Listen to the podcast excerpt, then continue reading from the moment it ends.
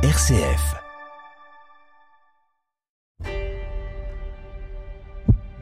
Dans sa poitrine, il sent battre son cœur très vite et très fort. Ce moment, il l'attend depuis tellement longtemps. Entrer dans la cité interdite où vit l'empereur de Chine. Mais quel rêve, quel honneur L'endroit est immense. Au fur et à mesure qu'il avance, il découvre des palais somptueux, un dédale de cours intérieures et des jardins verdoyants. Tout est décoré avec un soin infini. Son regard est attiré par les pavillons, ces petites maisons peintes en rouge typiques de la Chine. Les plus importantes ont des toits de tuiles vernissées jaunes. C'est la couleur de l'empereur. Le jaune et le rouge sont elles les deux couleurs de l'Empire chinois. Il y a aussi des statues en bronze et en marbre qui représentent des animaux. Il y a des lions, des hérons et même des dragons. Certains ont une allure vraiment effrayante. On voit aussi des statues qui représentent des cigognes et des tortues. Elles symbolisent l'immortalité. L'homme qui découvre toutes ces merveilles est le premier Européen à pénétrer dans la cité interdite. Aucun autre avant lui n'avait eu ce privilège. Je vais vous raconter le parcours incroyable de ce missionnaire italien parti vivre une sacrée aventure au bout du monde. Écoutez l'histoire de Matteo Ricci.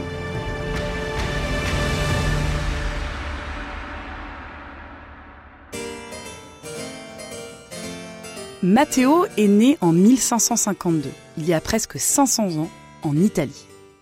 C'est l'aîné d'une grande famille. Figure-toi qu'il a 12 frères et sœurs. Matteo est bon élève et son père le voit déjà faire une belle carrière dans le droit. Alors il l'envoie à Rome, la capitale italienne, pour qu'il fasse ses études. Mais le jeune garçon a une autre idée en tête. Il veut être religieux pour consacrer sa vie à Dieu. Il décide donc d'entrer dans la Compagnie de Jésus, une communauté religieuse très connue, qu'on appelle aussi les jésuites. Pour les jésuites, les études, c'est très important. Au collège romain, Matteo va étudier la philosophie, l'architecture et la musique, mais aussi les langues, les mathématiques, l'astronomie et la géographie. Il ne le sait pas encore, et toi non plus d'ailleurs, mais plus tard, toutes ces connaissances lui seront très utiles. Les jésuites, c'est aussi des missionnaires. C'est-à-dire que c'est des religieux qui partent au bout du monde pour faire connaître Jésus à des peuples qui n'en ont jamais entendu parler. Après six ans d'études, ses supérieurs comprenant que Matteo est un garçon très doué et intelligent, le convoquent pour lui faire une proposition qu'il ne peut pas refuser. Matteo, le temps est venu pour toi de partir en mission. Nous avons décidé de t'envoyer en Orient, et plus précisément en Chine.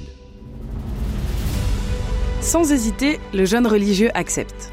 Matteo s'empresse de réunir ses affaires, heureux de commencer son grand périple. Direction Lisbonne au Portugal pour embarquer sur le bateau qui l'emmènera à l'autre bout du monde.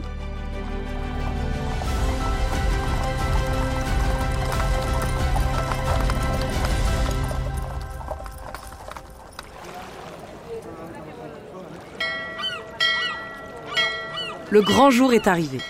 Que d'émotions sur le quai au moment de se dire au revoir. À cette époque, quand on part si loin, on sait que c'est sûrement pour toujours. Heureusement, Matteo n'est pas seul. Quelques frères jésuites l'accompagnent. Les passagers sont tous à bord. C'est parti.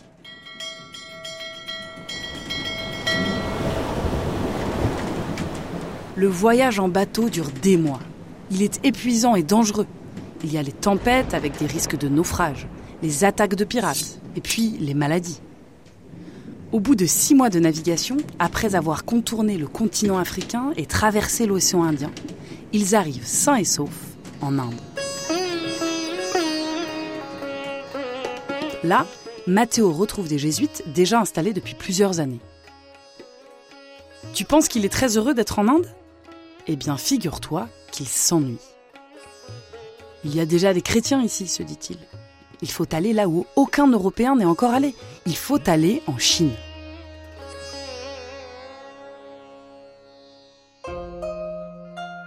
La Chine, c'est un immense empire, riche et très ancien. Il est dirigé par un empereur très puissant que l'on appelle le Fils du ciel. Il habite à Pékin, dans la cité interdite, et Matteo veut le rencontrer. Après quatre ans d'attente, il est enfin autorisé à quitter l'Inde. Il emporte des tas d'objets, des planisphères, qui sont des cartes de géographie, des outils pour se repérer quand on navigue sur les mers, et des horloges mécaniques, qui lui seront bien utiles. Tu comprendras pourquoi un peu plus tard. Avec ses comparses, il arrive à Macao, un comptoir portugais. C'est un lieu d'échange de marchandises entre la Chine, l'Europe et le Japon. C'est un territoire chinois qui est exploité et gouverné par des Portugais. En tout cas, c'est à Macao que pour la première fois, Matteo voit des Chinois. Il découvre avec fascination ce peuple aux yeux très noirs et ovales, où les hommes comme les femmes portent les cheveux longs et de grandes nattes. Et puis il y a leur façon de parler. Matteo n'y comprend rien, mais il le sait, s'il veut communiquer avec eux, il doit apprendre leur étrange langage. Le chinois est une langue très difficile, avec des signes à la place de l'alphabet. Et puis il y a la prononciation, si différente de l'italien. Mais tu te souviens que Matteo était un très bon élève à l'école. Grâce à sa mémoire exceptionnelle et à beaucoup de travail, il progresse très vite pour apprendre à lire et écrire le chinois. Autour de lui, les gens n'en reviennent pas. Il faut dire qu'il est pressé. Il veut quitter Macao pour entrer en Chine impériale le plus vite possible. Moins de trois mois plus tard, Matteo et son ami jésuite, Michele Ruggieri, sont sur le pont d'une jonque. C'est le nom que l'on donne aux voiliers traditionnels en Asie. Un voyage de dix jours les attend pour rejoindre Zhaoqing. Penses-tu que Matteo Ricci va réussir à rencontrer l'empereur? Découvre-le dans le prochain épisode. Vous venez d'écouter Sacrés Aventuriers, un podcast original produit par RCF. Pour découvrir d'autres aventuriers de la foi, rendez-vous sur notre site rcf.fr, YouTube ou sur votre plateforme de podcast préférée. N'hésitez pas à faire connaître ce podcast autour de vous en le commentant, le partageant ou en laissant des petites étoiles sur les plateformes. Pour plus de voyages et d'histoires, il y a aussi tous nos autres podcasts. Quand je serai grand, des récits d'aventures mythiques racontés aux enfants, ou encore Zeus et compagnie, sur les dieux de l'Olympe. Bonne écoute!